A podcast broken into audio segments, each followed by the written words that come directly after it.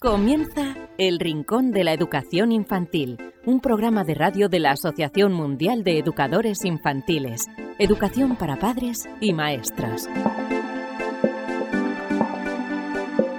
Hola a todos queridísimos amigos y seguidores del Rincón de la Educación Infantil, bienvenidos una semana más a este vuestro programa en el que tanto disfrutamos de la educación de los más pequeños. Bienvenidos a esta edición número 255 del Rincón de la Educación Infantil, en la que os vamos a hablar de los siguientes asuntos. En primer lugar tendremos, como siempre, a la psicóloga Elvira Sánchez que nos acerca estudios relacionados con el mundo de la educación infantil y también tendremos después a una invitada, a Esperanza Meseguer, que eh, ha sido premio Educabanca 2021 y nos dará las claves de lo que está haciendo para que haya sido nominada y galardonada con este premio. Os recordamos que si queréis contactar con nosotros tenéis un correo electrónico rinconinfantil.org y eh, para escucharnos los podcasts en iVoox, en iTunes, en Spreaker, en Spotify, a través del canal de YouTube de la Asociación Mundial de Educadores Infantiles y a través de Radio Sapiens, donde todas las semanas se emite el programa. Recibid un fuerte abrazo de este humilde servidor que os habla, David Benito, un consejo y enseguida estamos con todos vosotros. Dicen que los primeros libros son muy importantes para un niño, mejoran el vínculo entre padres e hijos, entre maestros y niños, desarrollan sus sentidos y su imaginación, enriquecen su lenguaje e incrementan su inteligencia. Sabemos que en ocasiones encontrar el libro que creemos más adecuado para un niño puede ser una tarea difícil. Por eso queremos facilitaros un poco las cosas con el proyecto 0 a 3 años de la editorial Bruño para que los más pequeños empiecen a poner nombre a todo aquello que les rodea y se diviertan aprendiendo. Unos cuentos llenos de magia y ternura con los que conocer el mundo. Un niño que crece rodeado de libros tendrá más posibilidades de amar la lectura y ser un gran lector. ¿Y si empezamos hoy a crear su primera biblioteca? Libros emocionales, libros para que el niño desarrolle su inteligencia emocional a través del descubrimiento de las distintas emociones, alegría, miedo, tristeza, etc. Libros manipulativos. En esta colección, padres y educadores encontrarán libros para incitar al niño al movimiento de sus manos y desarrollar su psicomotricidad, libros con piezas móviles que giran sobre sí mismas, libros con lengüetas, pop-ups, etc libros para desarrollar el lenguaje, cuentos para que los padres lean a los niños y para que desarrollen su lenguaje, aumenten su vocabulario y puedan conocer las principales emociones y rutinas. Libros sensoriales. En esta colección, padres y educadores encontrarán diversos libros para desarrollar los principales aspectos de las capacidades sensoriales de los niños, identificación de colores, texturas, etc. Libros lógicos, libros para que el niño desarrolle su inteligencia lógica a través de asociaciones, búsquedas, descubrimientos, etc. El proyecto 0 a 3 años de Bruño, recomendado por la Asociación Mundial de Educadores Infantiles, AMEI El Rincón de la Educación Infantil, la radio de la Asociación Mundial de Educadores Infantiles.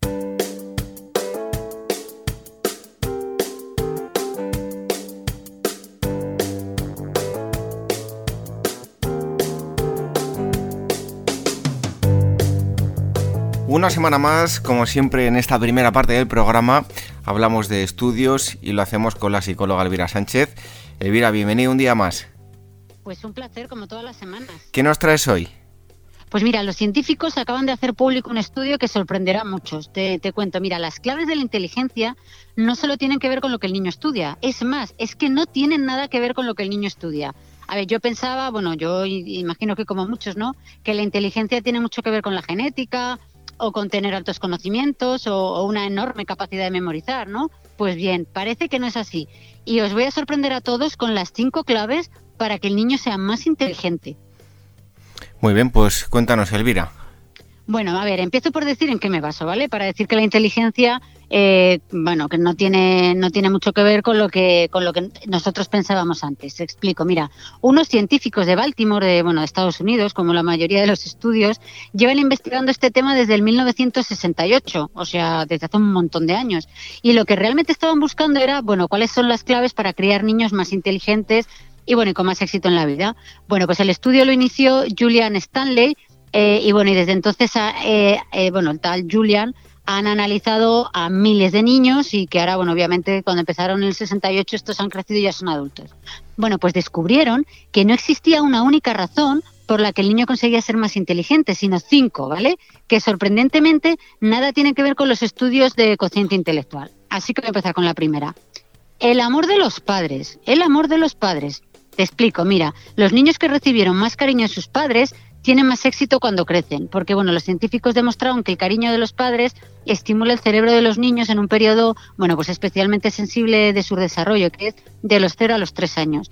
Y además vieron que cuanto mayor sea el vínculo que les unió a los pequeños, más fuerte era su personalidad y su autoestima, porque bueno, esto les ayudaba a crecer por más seguros de sí mismos y a tomar decisiones eh, con más determinación. O sea, el amor de los padres, ¿eh? O sea, empezamos bien. Segundo, permitir que se enfrenten a tareas complejas. A ver, a menudo pues intentamos hacerles la vida más fácil y es que de hecho se acuñó el término de padres helicóptero. Bueno, pues evitamos que tengan que abrocharse los cordones de los zapatos comprando zapatillas con velcro. A ver, tampoco les permitimos retirar los vasos de la mesa y ten cuidado, no lo cojas, a ver si lo vas a romper, ¿no?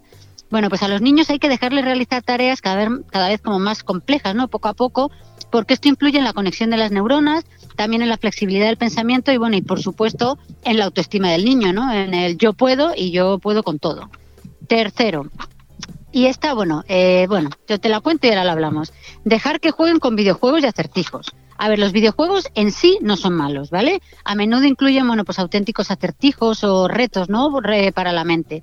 Los niños tienen que aprender a resolver problemas y esto estimula el cerebro porque les hace como buscar soluciones, ¿no? Buscar estrategias. Además dicen que mejora la memoria, la atención y la planificación. Pero a ver, esto es polémico porque, eh, como te decía, los videojuegos en sí no son malos. No hay que abusar y además siempre hay que recordar las recomendaciones de la APA en cuanto a la exposición de niños a las pantallas, que esto, bueno, lo hemos hablado varias veces.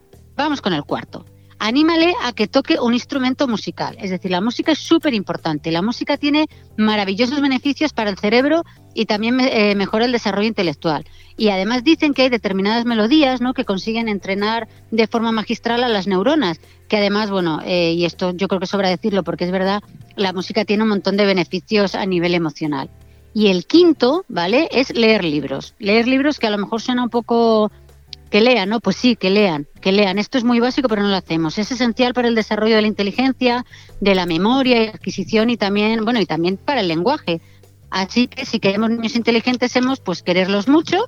Eh, hay que les tenemos que dejar dar autonomía, les tenemos que dejar que jueguen a videojuegos bajo supervisión, ¿no? Le tenemos que animar a que toquen algún instrumento musical y les tenemos que regalar libros y dejarles que lean, que lean, que lean y que lean. Y bueno, con esto ya termino. Con este, te voy a dar un dato curioso porque a mí me llamó mucho la atención, ¿no? Vale, niños inteligentes. Bueno, pues, ¿sabéis? Te voy a, os voy a decir qué personajes famosos, ¿vale? Eh, formaron parte de este estudio, ¿vale? Entre muchos.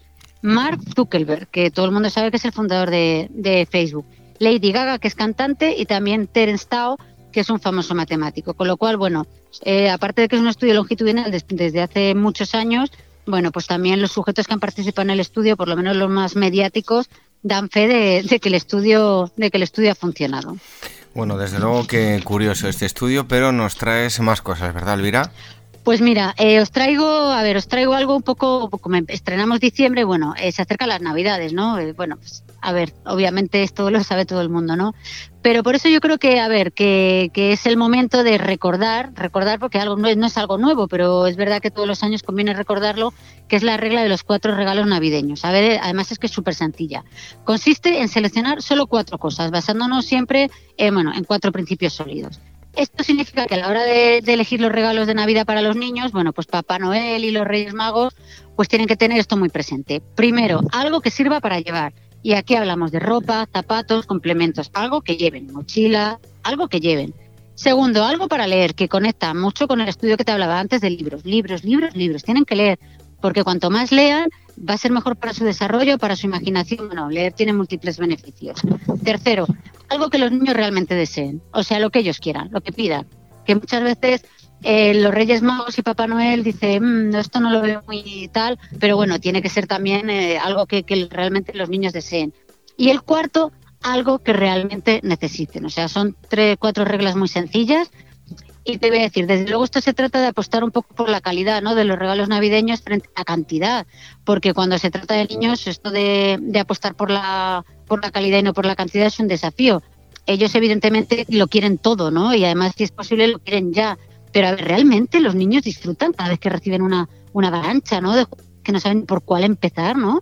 Que realmente valoran cada regalo, ¿no? Yo personalmente, yo creo, bueno, yo personalmente hay varios estudios demuestran que, que no, que cuanto más regalos reciben, tío, se sienten porque no son capaces de, digerir, ¿no? Entre comillas, pues tal empacho de regalos.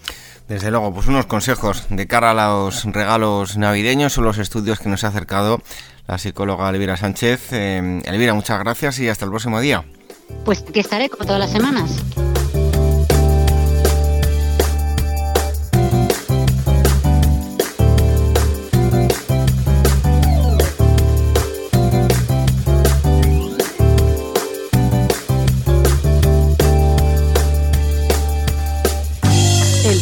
de la Educación Infantil, la radio de la Asociación Mundial de Educadores Infantiles.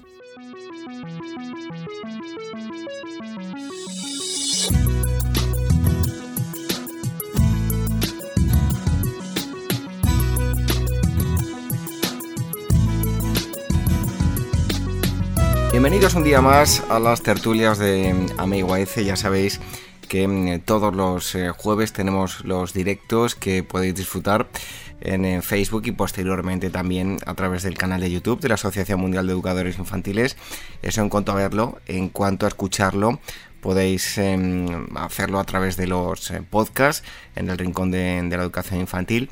Y hoy vamos a hablar de mm, un tema que seguro que os va a resultar muy interesante porque no todos los días eh, se da un premio importante a, un maestro.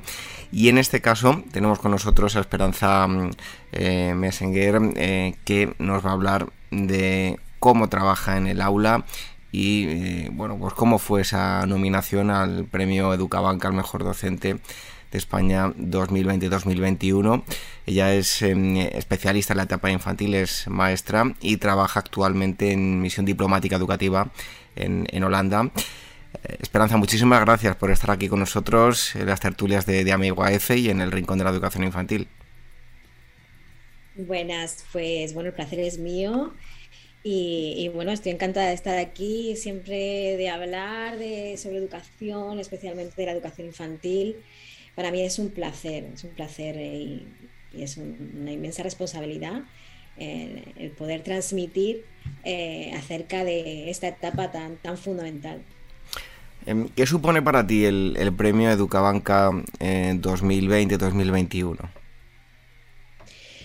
Bueno, es un premio eh, que se denomina al mejor docente de, España en la especialidad infantil. Eso no significa que yo sea la mejor docente de España, ni mucho menos. Em, eh, representa, pues, eh, tantos y tantos y tan buenos docentes que existen en la etapa infantil. Y digo especialmente en la etapa infantil, porque la etapa infantil em, es una etapa maravillosa en la que se ponen en juego muchas competencias del docente, ¿no? Y, el, docente ha de ser muy competente para poder gestionar un aula de, la etapa infantil, del segundo ciclo de la etapa de, infantil. Primero y segundo, ¿no? Especialmente el segundo ciclo de la educación infantil, que es el, el premio que yo he recibido.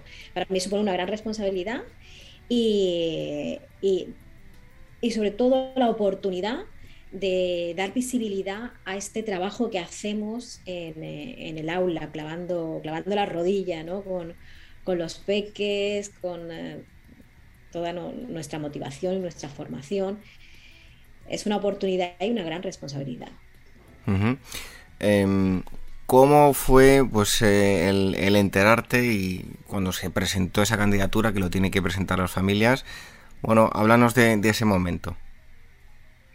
Bueno, pues em, en primer lugar eh, son las familias las que, em, las que eh, presentan la candidatura a estos premios y, son las que deciden en un, momento pues que, yo era merecedora de este premio.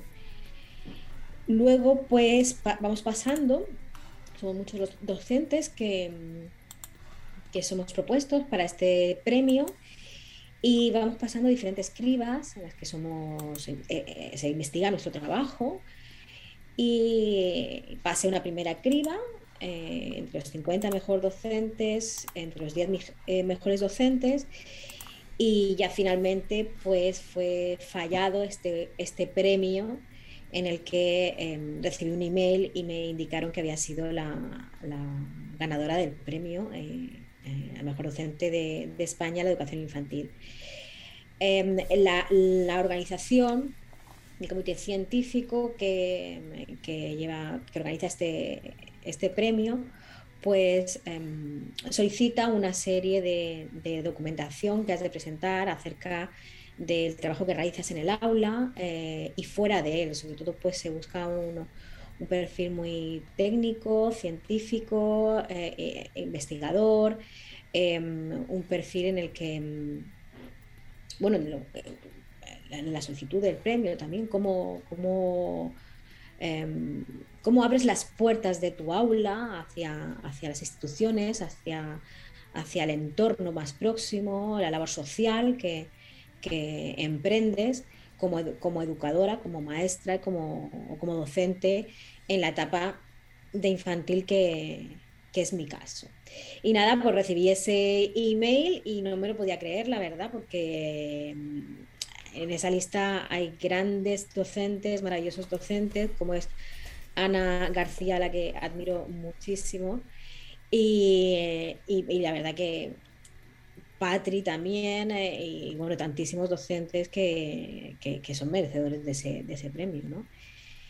Y bueno, pues la verdad que, me, pues me sentí muy orgullosa, ¿no? Y, fue, fue, la verdad que fue increíble, ¿no? Increíble y increíble lo que me está pasando también durante estas semanas, ¿no? La gran repercusión mediática que está teniendo.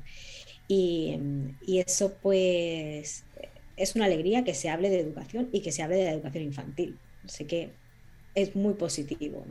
Hace poco mm, publicaban una, un post de ese iceberg que hay debajo de, del éxito, ¿no? cuando te dan un premio, pues em, se ve esa punta del iceberg, ¿no? ese, ese premio que, te, que, has recibido, ¿no? como eh, ese éxito, esa copa, pero debajo hay un, un inmenso, un inmenso iceberg que, pues, que contiene constancia, contiene esfuerzo, contiene dudas, contiene eh, noches sin dormir, madrugadas, eh, reinvención de aprendizajes, ¿no? Y, constantemente, ¿no? Ese reciclado constante de, estudio, de esfuerzo, de investigación. Y bueno, y ahora pues desde arriba estoy mirando ese iceberg hacia abajo y, feliz. Bueno, pues felicitamos por, por ello y, bueno, antes de, adentrarnos en, cómo trabajas en el aula, queríamos preguntarte qué es para ti eh, ser docente, qué, qué supone.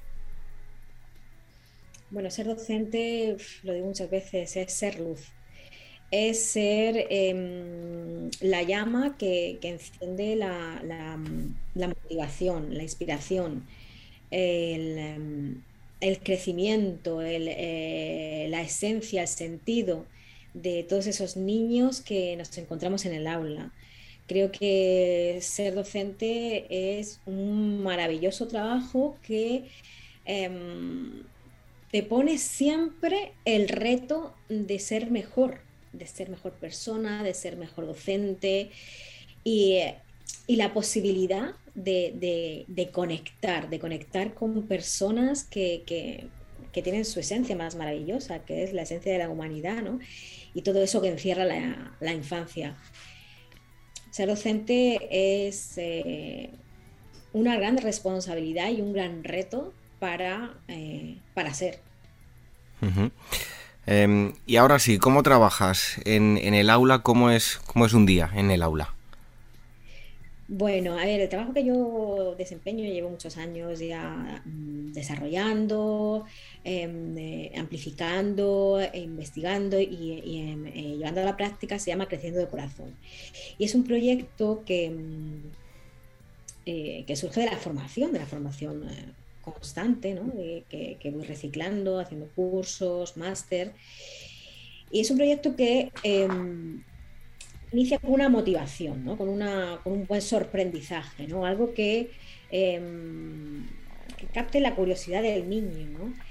Y, esta curiosidad, esta curiosidad em, empezamos a desgranarla y a pensar, a utilizar eh, organizadores gráficos para hacer visible ese pensamiento, ir conectando todos los, conocimientos y las cosas que los niños saben eh, de antes para eh, ir conectando con esto nuevo que, vamos aprendiendo ¿no? y, que, que, que, a través de esa narrativa se irá desarrollando en un, proyecto, ¿no? en un proyecto de trabajo.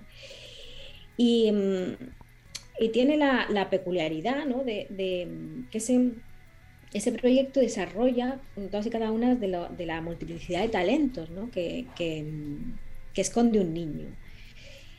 Y entonces se presentan diferentes itinerancias de aprendizaje en el aula, en el que el alumno, pues el niño va, eh, está a, a, disposición, o sea, tiene un, un ambiente preparado en el cual a través del juego pues es capaz de ir desarrollando eh, esos talentos, con esas actividades, esos juegos manipulativos que, mm, desempeña pues de, forma relativamente autónoma. El, docente, yo soy la que acompaño en ese, en ese descubrimiento mm, y es un descubrimiento que van realizando a través de la música, a través de de la educación emocional, del pensamiento computacional, de robótica desenchufada, de lingüística, de la competencia em, visual, de la competencia eh, lógico-matemática. Pero todo tiene una finalidad, tiene un sentido, tiene una, necesidad de, conocimiento. Entonces, pues ese, ese proyecto siempre va enfocado a realizar una, acción social, un aprendizaje servicio. Eh, trabajamos pues, con el entorno más próximo, con, personas mayores de nuestro entorno y trabajamos también con la asociación La Estela de Ayo, que es em, una asociación de un, papá, em, un papá eh, militar. mi, centro es un centro que tiene la idiosincrasia de eh, situarse en la, base militar de, San Javier. Y allí pues eh, recibimos muchos alumnos de hijos de, militares. Y, él siempre que hacía cualquier, em, emprendía cualquier, cualquier destacamento, ¿no? pues nos llamaba ¿no? y nos pedía pues em, em, juguetes, o nos pedía dibujos, o nos pedía Em, ropa o nos pedía... Siempre eh, aprovechaba su, viaje para, hacer alguna labor humanitaria allí en Djibouti. ¿no? Entonces, pues teníamos mucho contacto y seguimos teniendo mucho contacto con, con Djibouti. Y mm, desgraciadamente, en un accidente de aéreo, pues él eh, falleció y su mujer, que es una mujer maravillosa, y sus familiares y amigos más cercanos, pues eh, decidimos seguir con la estela que nos dejó Ayo. Entonces, pues, em, pues, pues, siempre eh, buscamos ayudar a esos niños que hay en Djibouti, pues, ah, pues recogiendo, por ejemplo, ahora estamos recogiendo em, comida para bebé, pañales, ropa de bebé.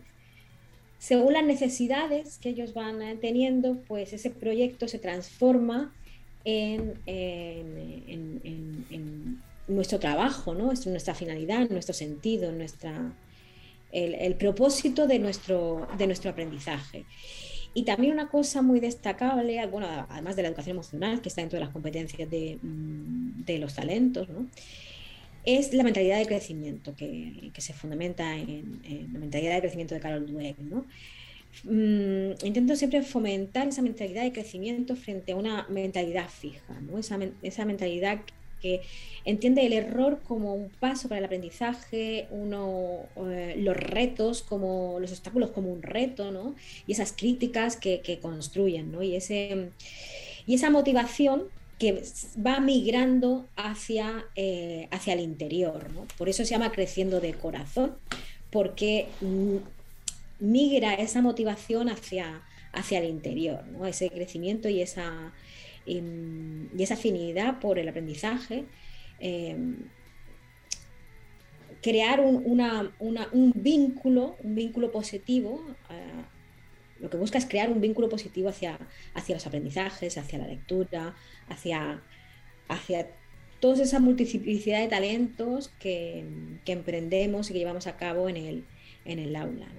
Es así general, en líneas generales que, eh, y bueno, y sobre todo pues también por información neuro, eh, neurocientífica del aprendizaje, pues tiene pues su fundamentación neurodidáctica de, en el aula, ¿no? ¿Qué, metodologías, qué actuaciones pues son las eh, que tienen mejor impacto, pues esas son las que em, intento llevar a cabo en mi aula.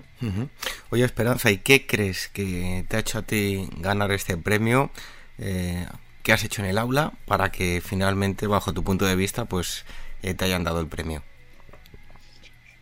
Bueno, yo he hecho muchísimas cosas, muchísimas cosas, no solo en el aula, sino, en el aula, sino fuera del aula, porque, mm, bueno, además soy optometrista y y también pues eh, cuido mucho eh, la ergonomía visual del alumnado, la, la, visión en la infancia. El 90% de lo, del aprendizaje comienza por, la, por los estímulos visuales. ¿no?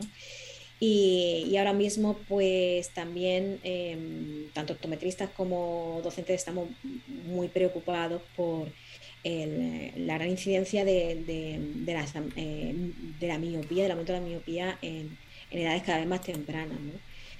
Eso pues también me ha llevado a emprender muchas acciones eh, en colaboración con el Colegio de Ópticos Optometristas de la Comunidad Valenciana. Ahora, por ejemplo, estamos haciendo un escape room eh, sobre la concienciación del exceso de pantallas ¿no? y eh, actividades que permiten em, prevenir ese exceso y esa segunda pandemia que se llama miopía. Además de eso, pues, pues las acciones sociales que, llevo a cabo en el aula, los procesos de investigación, el, emprendimiento, eh, los proyectos que llevo en el aula, en fin, muchas cosas, no sé. Supongo que en un compendio de todo eso, porque el, el, baremo es muy estricto, ¿no? Es, un, es una puntuación que va que no es subjetiva, quiero decir, que pasa una, una criba y supongo que pues de algún modo pues eh, decidieron que, que, bueno que fuera yo pero que ya te digo que soy una representación porque ni mucho menos soy mejor que nadie calificativo mejor o peor pues tampoco tiene mucho sentido no cuando lo importante es poder aportar dar voz y dar visibilidad a esto que, que es eh, la educación infantil, ¿no? Y que se hable, el hecho de que se hable de, educación está muy bien. Y, bueno, y, si un premio permite em, ofrecer más calidad y más eh, eh, impulso y motivación para trabajar mejor en el aula, pues que haya mil premios, ¿no? Y que existan mil, premios como, como este. ¿Y para ti qué es lo más gratificante de, ser docente, de todo lo vivido en el aula? ¿Con qué te quedas? Hombre, sin duda el vínculo que establezca, eh, estableces con las familias, con las familias y con el, con el alumnado. Yo es que no tengo, no tengo 23 eh, niños en el aula, yo tengo 23 familias, además de la mía, ¿no? Y esto, pues, es una pasada, ¿no? Es una pasada tener un trabajo así, que te permita crear ese vínculo. Yo estoy aquí en Holanda y estoy recibiendo cartas de antiguos alumnos con dibujos, felicitaciones de las familias, y es como amplificarte, ¿no? amplificarte ese vínculo que, es capaz de conseguir en una aula infantil, eso es, eso es maravilloso. Eso es increíble.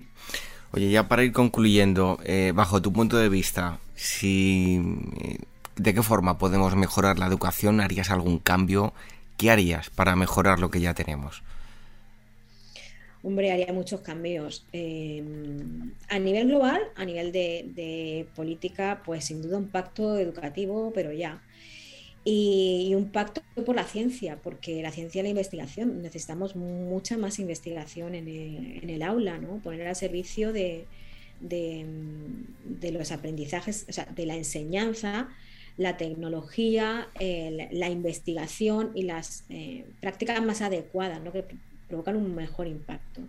Sin duda, recursos, muchísimos, muchísimos recursos, recursos materiales, recursos em, recursos personales, o sea, faltan muchísimos recursos personales en la educación pública.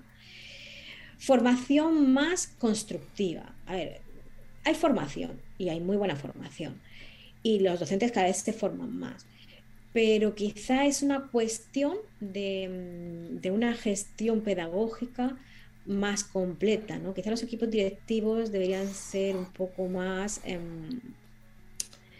debería existir un poquito más de calidad en cuanto a la organización pedagógica y esa función que realiza el, equipo directivo y librarles más de, eh, de, esa carga burocrática para poder realmente eh, emprender su auténtica función, que es la coordinación de todo el equipo. Y sin duda los recursos, recursos al servicio de, la, de, los docentes y del alumno, porque el niño de educación infantil ha de ser acompañado en esos recursos que se sirven para el aprendizaje, pero cuando no hay recursos, pues eh, el, aprendizaje pues, no es tan completo. Y sobre todo mm, que instituciones, arquitectos, políticos, eh, empresas, todos em, queremos un, país para la infancia. ¿no? puede ser que una familia no puede ir a un restaurante porque no haya un lugar especial y acondicionado para, la infancia. ¿no? La infancia es parte de la... tiene una cultura propia ¿no? y es parte de, de este país. ¿no? Y los espacios públicos y privados deben estar al servicio de la infancia, y, sobre todo esos parques que faltan muchísimos parques que estén preparados realmente para el desarrollo de la motricidad gruesa, que tan necesaria es en estos momentos, en este tipo de vida eh, sedentaria que estamos viviendo. Y, mm, hay una gran necesidad también de, espacios naturales que se pongan al servicio de la, de la infancia para que la infancia se pueda desarrollar en, la naturaleza, ¿no? Como, como debe ser. Bueno, pues em, Esperanza, te, felicitamos nuevamente por ese em, premio Educabanca a la mejor docente de España 2020-2021. Muchísimas gracias por, por, haber estado aquí con nosotros en, las tertulias de AMEAUAEC eh, y también luego puedes eh, escucharlo posteriormente en el Rincón de la Educación Infantil. Y lo dicho, que muchas gracias por, haber estado aquí con nosotros, a seguir eh, trabajando y obteniendo tantos eh, éxitos y mm, te damos un, fuerte abrazo. Gracias a vosotros por, darme voz y dar voz a la, a la educación infantil.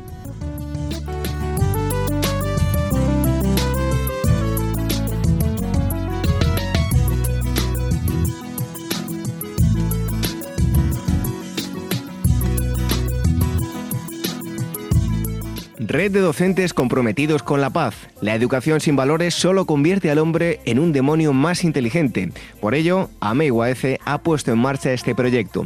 Un docente comprometido con la paz es un profesional de la educación infantil o primaria que sabe y cree que la docencia es la tarea que más puede transformar la sociedad y que quiere conseguir un mundo mejor, más justo, más equitativo, más amable y en consecuencia más feliz.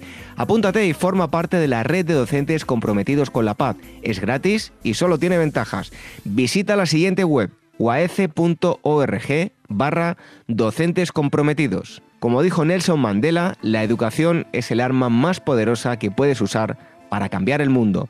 Red de docentes comprometidos con la paz. El Rincón de la Educación Infantil, la radio de la Asociación Mundial de Educadores Infantiles.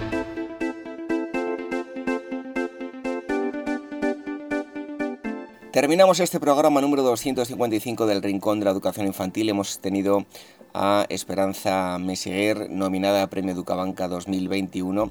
Y también, eh, como siempre, eh, la psicóloga Elvira Sánchez nos ha acercado estudios relacionados con el mundo de la educación infantil.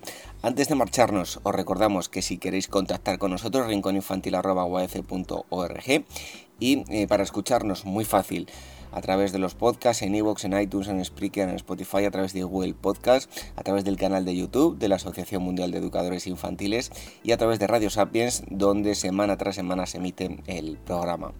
Regresamos dentro de siete días para que sigáis disfrutando de la educación de los más pequeños. Hasta entonces, que seáis muy felices. Adiós. Los animales que querían la democracia.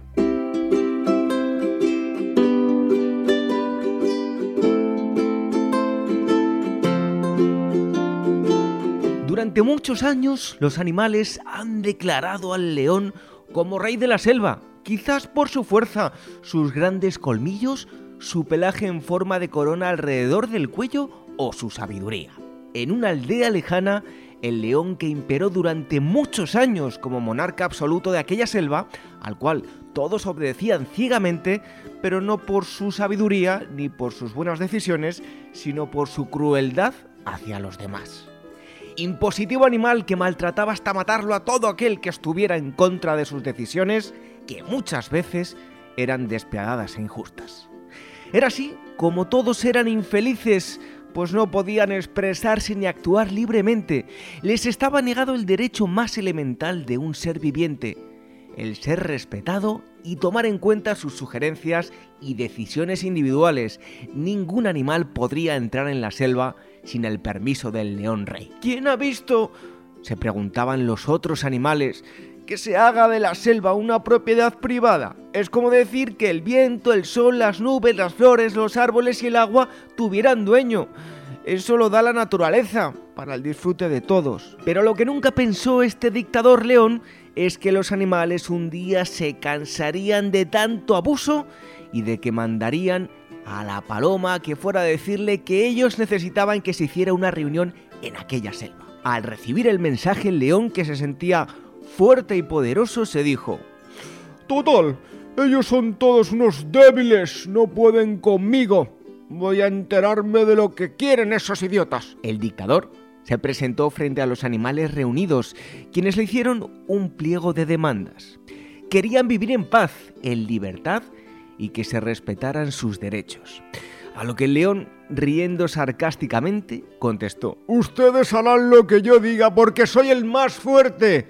Y por eso durante muchos años en todas partes somos los leones los reyes de la selva. Fue así que viró el león la espalda y se fue sin hacer caso de sus compañeros, ni escuchar sus argumentos y razones. Lo que no sabía el león, porque él no era nada inteligente, es que existiese durante muchos años una palabra y una acción llamada revolución que han realizado los oprimidos para liberarse del yugo de quien los ata y en esta selva eso sucedió. Los animales hicieron una verdadera revolución contra el león. Se armaron con palos, piedras y toda clase de objetos que les sirvieran de armas. Y sobre todo, con algo que los hizo invencibles, las ideas de libertad y democracia que fueron más fuertes que cualquier león. Y después de luchar contra el tirano, lograron derrotarlo y en aquel lugar remoto del mundo reinó la democracia.